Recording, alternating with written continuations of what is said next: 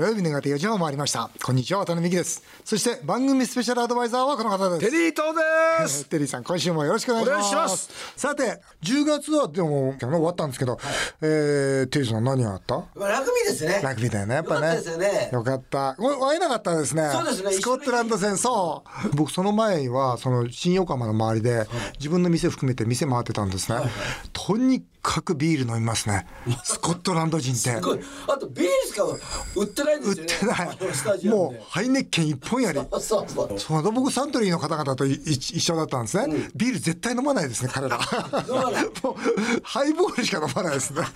もう絶対決めてんでしょうね、えー、ね、まあああいうところで飲むといいですよね。いい試合だったですね。いや本当そうだ。 One for all, all for one って言葉あるんじゃないですか、はい。ね、ラグビーのね、僕あれ見てて違うなと思いましたね。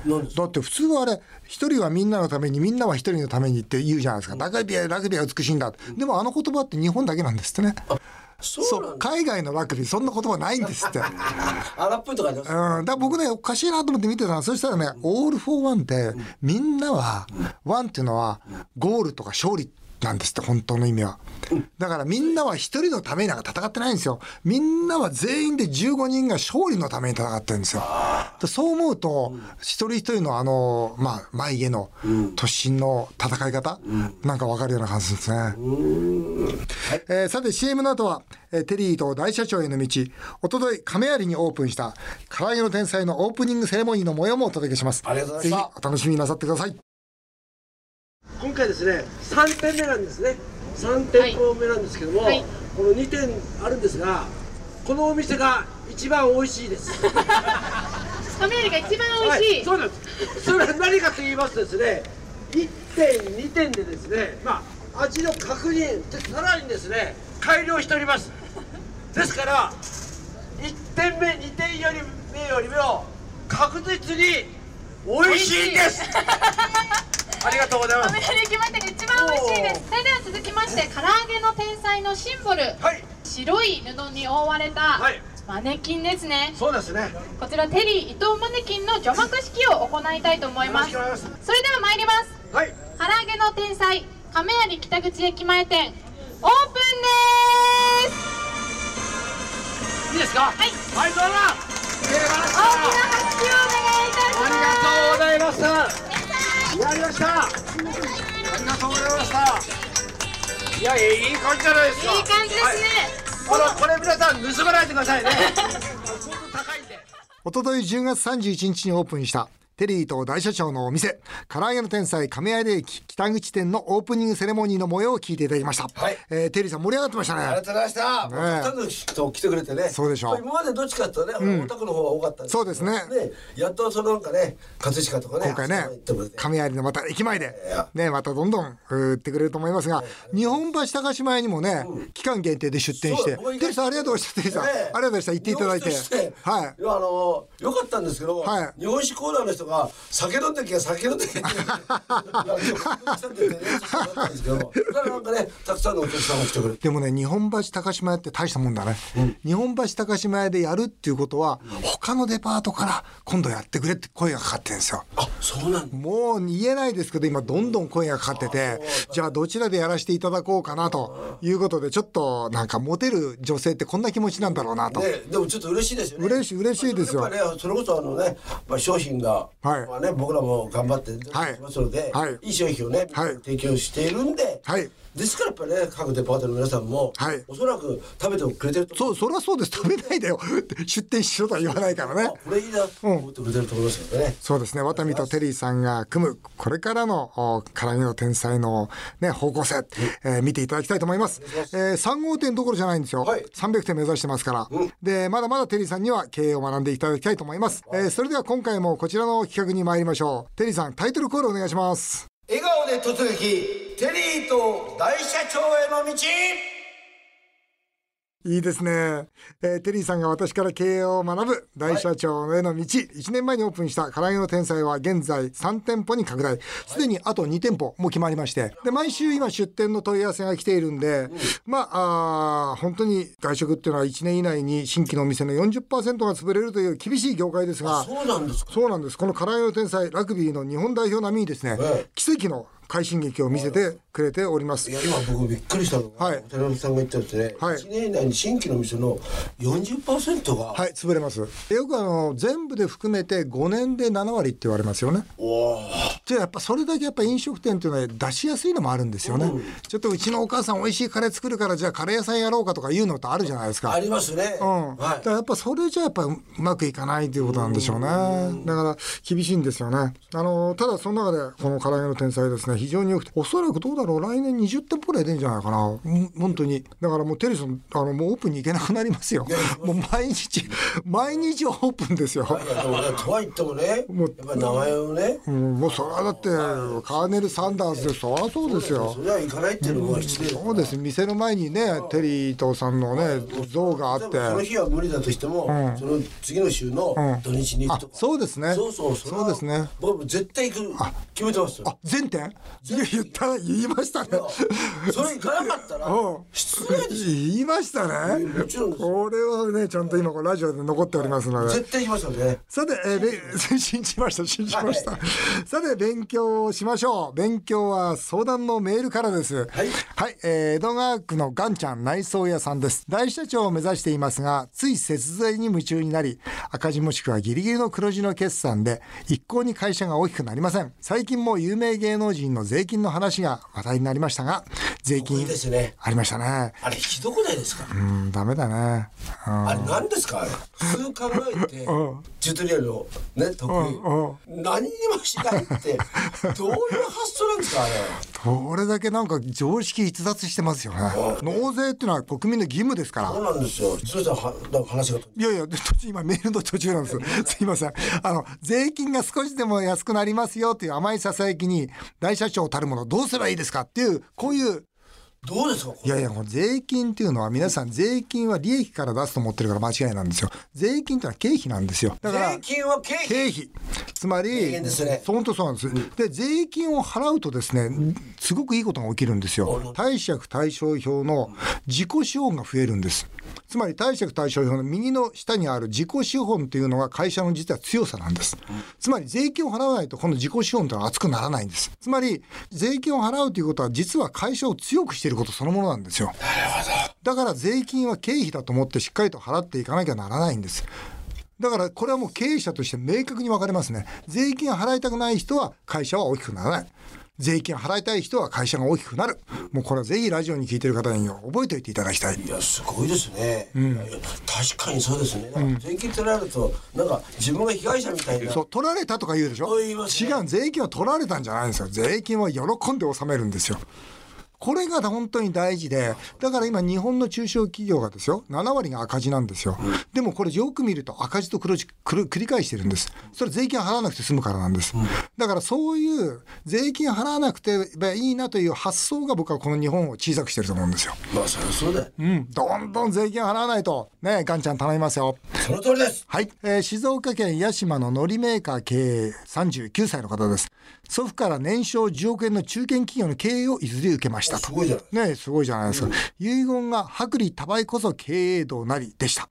ただ薄利より粗利の大きなビジネスについ目が裏ついてしまいます、例えばアジアでビルを買って不動産で大きく儲けたいと思いますがこの考え同様ということですでもねはい。薄利多売こそ経営の道っていうのは、はい。渡辺さんがよく言うこと、まあ唐揚げの天才そのものですよね。そうですよね。60g1 個99円ですから。そうですよね、ん。そうなるとこの薄利より粗利、これはどう？いや、これはね、いい悪いじゃないんですよね。経営っていうのはやっぱり経営者の価値観であり、そして経営っていうのはミッション、つまり何を使命とするかということなんですよ。でそうした時にですよ、僕はなぜ薄利にするかっていうと、それが好きだからなんです。つまり、なぜ居酒屋安くしたかというと、それが好きだから、一人でも多くの人にこう関わっていただきたい。一人にも多くの人に、こう、美味しいもの食べてもらいたい。そのためにはあんまり儲かんなくてもいいから、でもその代わりたくさんの人に。っていうのが、まあ僕の考え方ですよね。じゃあそれが全部正しいかってそうじゃなくて、そうん、ある人は、はい。例えばこれ10万円はい。でこれ10万円本当はあれば2万円でできるだろうと思っちゃそうです、ダメそうです。なんですよねそうです、そうです。だから、やっぱり付加、価値みたいなのもありますよそう、付加価値たくさんに高めていこうとか、もしくはですよ、いや、経営というのはそうじゃないんだと、俺は儲けたいんだと、本当に儲けたいんだと。そのためにはリスクもあるけど、一発勝負かけて、だからアジアでビル買って、それで転売で儲けるんだという信念を持ってそこに向かっていくのも別に悪くはないんですよ。こんなの本当にあるんですか？僕初めて聞いたんですけどアジアでビルを買って不動産屋で大きく儲けたいなんてうん情報次第ですね。実際僕のところにはたくさん来ますよ。来る、うん、カンボジアでこれマンション買わないかとか、あベトナムでマンション買わないかとか。もうマンションって言ったら違いますよ。一棟ですよ。うん。じゃあえだなバーって見ててあこれいくらっつったら、まあ、10億とか。あ安いなと思いますよね。またまた。そう違う違う違う違う。違う違う違う 違う違ういや違う違う違う本当にそうじゃなくて今そう4メートル上からそう違う違う違う違う違うそれビジネスとしての感じ、ね、それで安いなと思いますよそれで一人当たりの所得がこうでしょ？で、えーベトナム人の所得がこうやって上がっていくでしょ？で今周りの相場見るとこうでしょ？なるほど今一部屋2000万だけどこれ4000万で売れるようになるだろうな。じゃあこのビルの価値はマンションの価値は10億から20億になるだろうなっていうこうじゃあやろうか。もっと言うとタイとかベトナムとか世界中の人は儲けたいと思ってるんですよ。だったらその情報はもうそれはファーストの情報なのかそれとももうカスの情報なのかと。大体出回ってるのはカスの情報ですから八代さんカスです。カス情報ですよ。だから分かんないよ。掘り出しもあるかもしれないから知らないよ。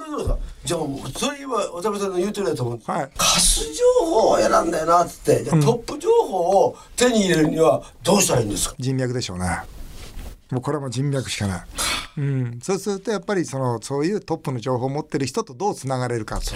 そうするとやっぱり例えばですよ。ベトナムなんかでもコツコツコツコツ例えば事業をして信用を高めていくとか。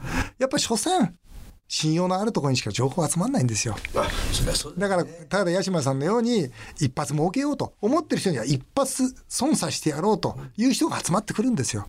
だから姿勢としてはおじいさんの遺言薄利多売こそ経営道になるというそういう姿勢で海外の不動産に対しても向き合っていかなきゃいけないんですなるほどねそういうことでそういうことですえーとりあえずね、のりメーカーの経営の方。日本人はずっと好きです。そうです。ノリで儲けてください。えー令和元年企業 N さん、えー玉梨50歳の方です。フィリピンの英会話スクールを企業や学校に営業する仕事で起業しました。すごいの。ねえ。いや、僕もこの間カンボジアで起業しましたからね、これね。しかし、毎月赤字で資本金が底をつきそうで、銀行に融資をお願いしに行ったら、事業計画書を出せと言われました。おーなるほどね。事業計画書を書くときに一番大事なことは何ですか？おいい質問ですよねこれいい質問です。ねいい質問です。答えましょう。はいビジネスモデルです。つまり、そのビジネスモデル、今が赤字か黒字かなんて銀行見てませんから。あ、そうなんですか。本当に銀行マンなら、本当の銀行マンは何見るかって目利きできる人はビジネスモデル見てますから、このビジネスモデルはちゃんと収益が上がるのか収益が上がってそして継続できるのかというのを見てますから、だからそこにおいてはフィリピンの英会話スクール。これが本当に、まあ、どういう形で先生を集めていてその先生を集める原価はどのぐらいでそして先生がその成長するための投資コストはどのぐらいで結果としてその生徒からいくらもらえてそして、えー日本にいくらで、ね、例えばその還元できるかとかいうことをちゃんとモデルとして作れるかですよ。あれですか？渡辺グループってはいお金持ってるでしょ？お金ありますよ。そうすると銀行から金借りることあるんですか？うん、だからこれもあったんだけどね銀だ僕がもうで2000年に一部上場企業になってくらいぐらいはお金もう全然借りなかったわけですよ。借りる必要ないから。そうですよね。そうそう。だそれによって銀行と疎遠になっていくわけですよ、だけども銀これもうこれもラジオを聞いてる方に言いたいんですけど、そんなに企業って順調な時ばっかじゃないんですよ。だからワタミが僕はねあのほらちょうど議員になってから2年目ぐらいに大赤字に転落したじゃないですか、その時に一番ワタミが一番困ったのは銀行とのつながりがなかったことなんですよああ、なるほど。だから、だからそこでもう一回手をつなぎ、もう一回ごめんなさい、あの、ね、ちょっと有頂天になってましたと。言ったの？言いました。僕は謝りましたもん。泣いた？頭取に。泣かないけど。いや、本当そう。だから今はもう、だから僕はこの幹部心得の中に銀行との有効な取引を継続しなさいというのを一行入れましたから。いや、何があるかわからないわけですよ。だからやっぱりこの銀行と、あしっかりとタッグを組むと大事ですよね。はい。ね。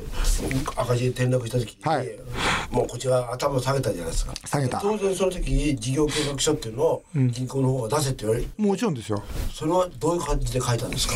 うん、あの時はもう、まあ、どうやってねワタミが復活するかという話を、まあ、当然させてもらうのと同時に、まあ、そこまでいくと担保なんですよ銀行は。あそれはそうですよ。だって担保取らないと今度銀行が監査をしちゃいますから。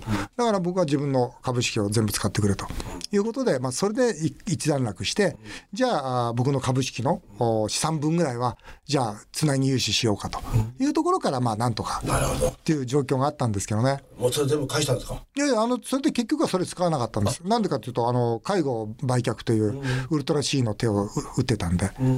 なるほどうん、そうなんです。だからもねやっぱりすごいよねそういうふうなあってもまたね、これを復活したいやいやいやいや、うちの本当、うちの社員のおかげなんですけどね。だから、いいですか、この、あまず、そのビジネスモデルの問題ですよね。ね。そして大事なことなんです。これはもう絶対に N さんに言っておきたい。事業計画書は正直に正直に、そして固く固く確保なんですよ。それはもう見えますから、あ、この人ちょっと嘘ついてるなとか、この人ちょっと大きめに書いてるなって、ま見えますから。まあそうそういうふうに思いますよね、うん。だって書きたい大きく見せたいじゃないですか、でも銀行はそんなもの見抜いてますから。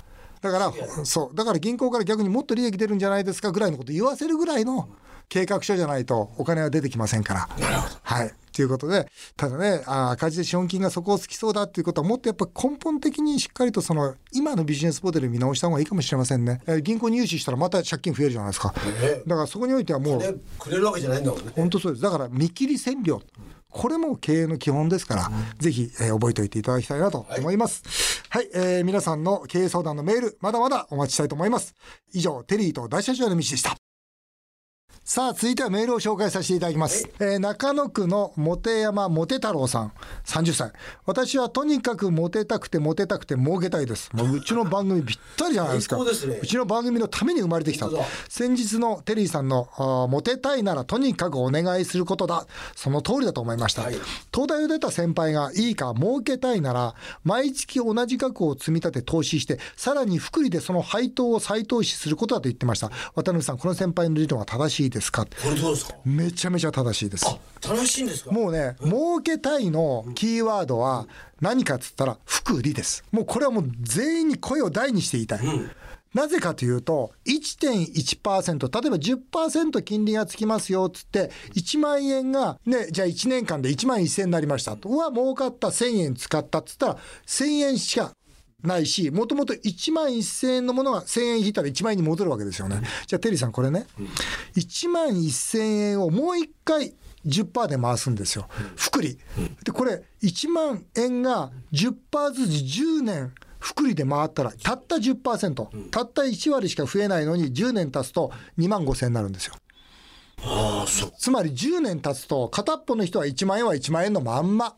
1万1000円になったから1000円使ってね。さあ、だけど、それをじっと置いといて、1万1000円をそのまま置いとけば、10年で1万円と2万5000円って、もうたった10年で2.5倍の差がつくんです。これが福利の怖さなんですよ。だから、福利を知っている人はお金を儲けられるし、福利を知らない人はお金を儲けられない。とても簡単なことなんです。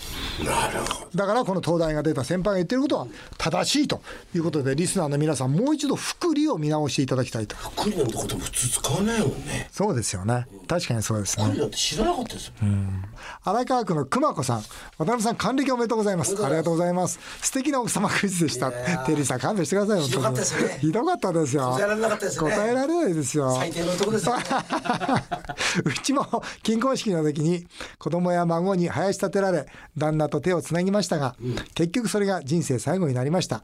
今は未亡人を満喫しており ラジオを聞きながら老人ホームで新しい恋を楽しんでます。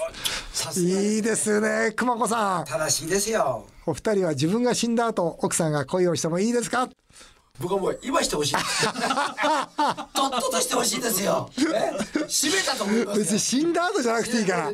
とっとと結婚してとっとと出て行ってほしいですよ。ととっととやったーと思いますとっととしてほしいと。とっととしてほしい。これはなかなかしぶといからねえー世田谷区銀行の支店長です銀行支店長。はい、えー F さん55歳結婚30年私もテリーさんと同様2ヶ月に1回は妻とデパートに行っています。すか。妻が買い物に悩みどっちがいい？と質問します。いいですねこの雰囲気ね。どっちもいいねと答えるとつまらない答えと言われます。会話も会話も続かず付き人みたいになっています。テリーさんデパートではどういうふうにエスコートするのが正解ですかいやと僕も一緒ですよ。もうどっちもいいって言ってますからね。いいですね。じゃあ じゃあ答えなんないよじゃあ付き人じゃないですか付き人。両多かったらとか言いますよ ああいいですね。その答えいいですね、うん。あと何でも僕なんかもねその昔は何でも買っていいよって。これさこれ最低ですね。最低なんです今から振り返ると最低ですよ。何買ってもいいよって全然興味がないってことじゃないですか。えー伊勢崎市ジェイコさん48歳。ネイルサロン経営美魔女。い。いじゃないですかね。美魔女ねネイルサロン美魔女。18歳美魔女。一応私の好きなパターンですね。ですね。渡辺さん、還暦おめでとうございます。ありがとうございます。晴れの舞台に奥様も主役とされたテリーさんのアイデア素敵でした。そうね、素敵だかどうか困りましたが、うちも早速主人にクイズを出しました。もちろん全問不正解でした。あのクイズの本当の答えは、もう一度韓国に行きたいという奥様のサインだったと思いますと。ちなみに、あれだけテリーさんにはちゃめちゃ演出され、家で奥様とあの後どんな話をされましたかということ。どんな話をされたのかなこれがね、どんな話したと思います、テリーさん。あどんなですか？会話がなかったですよ。ないあの後も普段と同じように会話がなかったんですよ。これすごくないですか？普通なんかね、いや、あれテリーさんがどうだこうだとか、あれで話盛り上がるのが普通でしょ。それでも会話がなかったです。だから僕思いました。これ筋金入りの会話ない夫婦だなと。えーじゃあ最後これいきましょう。はいえー純子さん、えー主婦。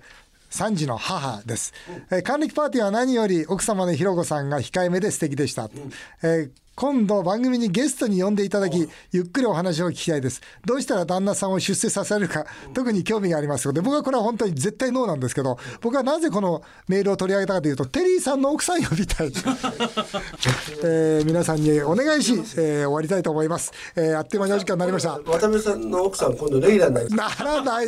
絶対ならないですから、えー以上メール紹介でした。テリーザさんまた来週もよろしくお願いいたします、日本放送渡辺美希5年後の夢を語ろう。さてこの番組では渡辺美希さんそして番組スペシャルアドバイザーのテリー伊藤さんへのメールをお待ちしています。政治経済に対するご意見ご質問から人生相談経営相談時には恋愛相談まで。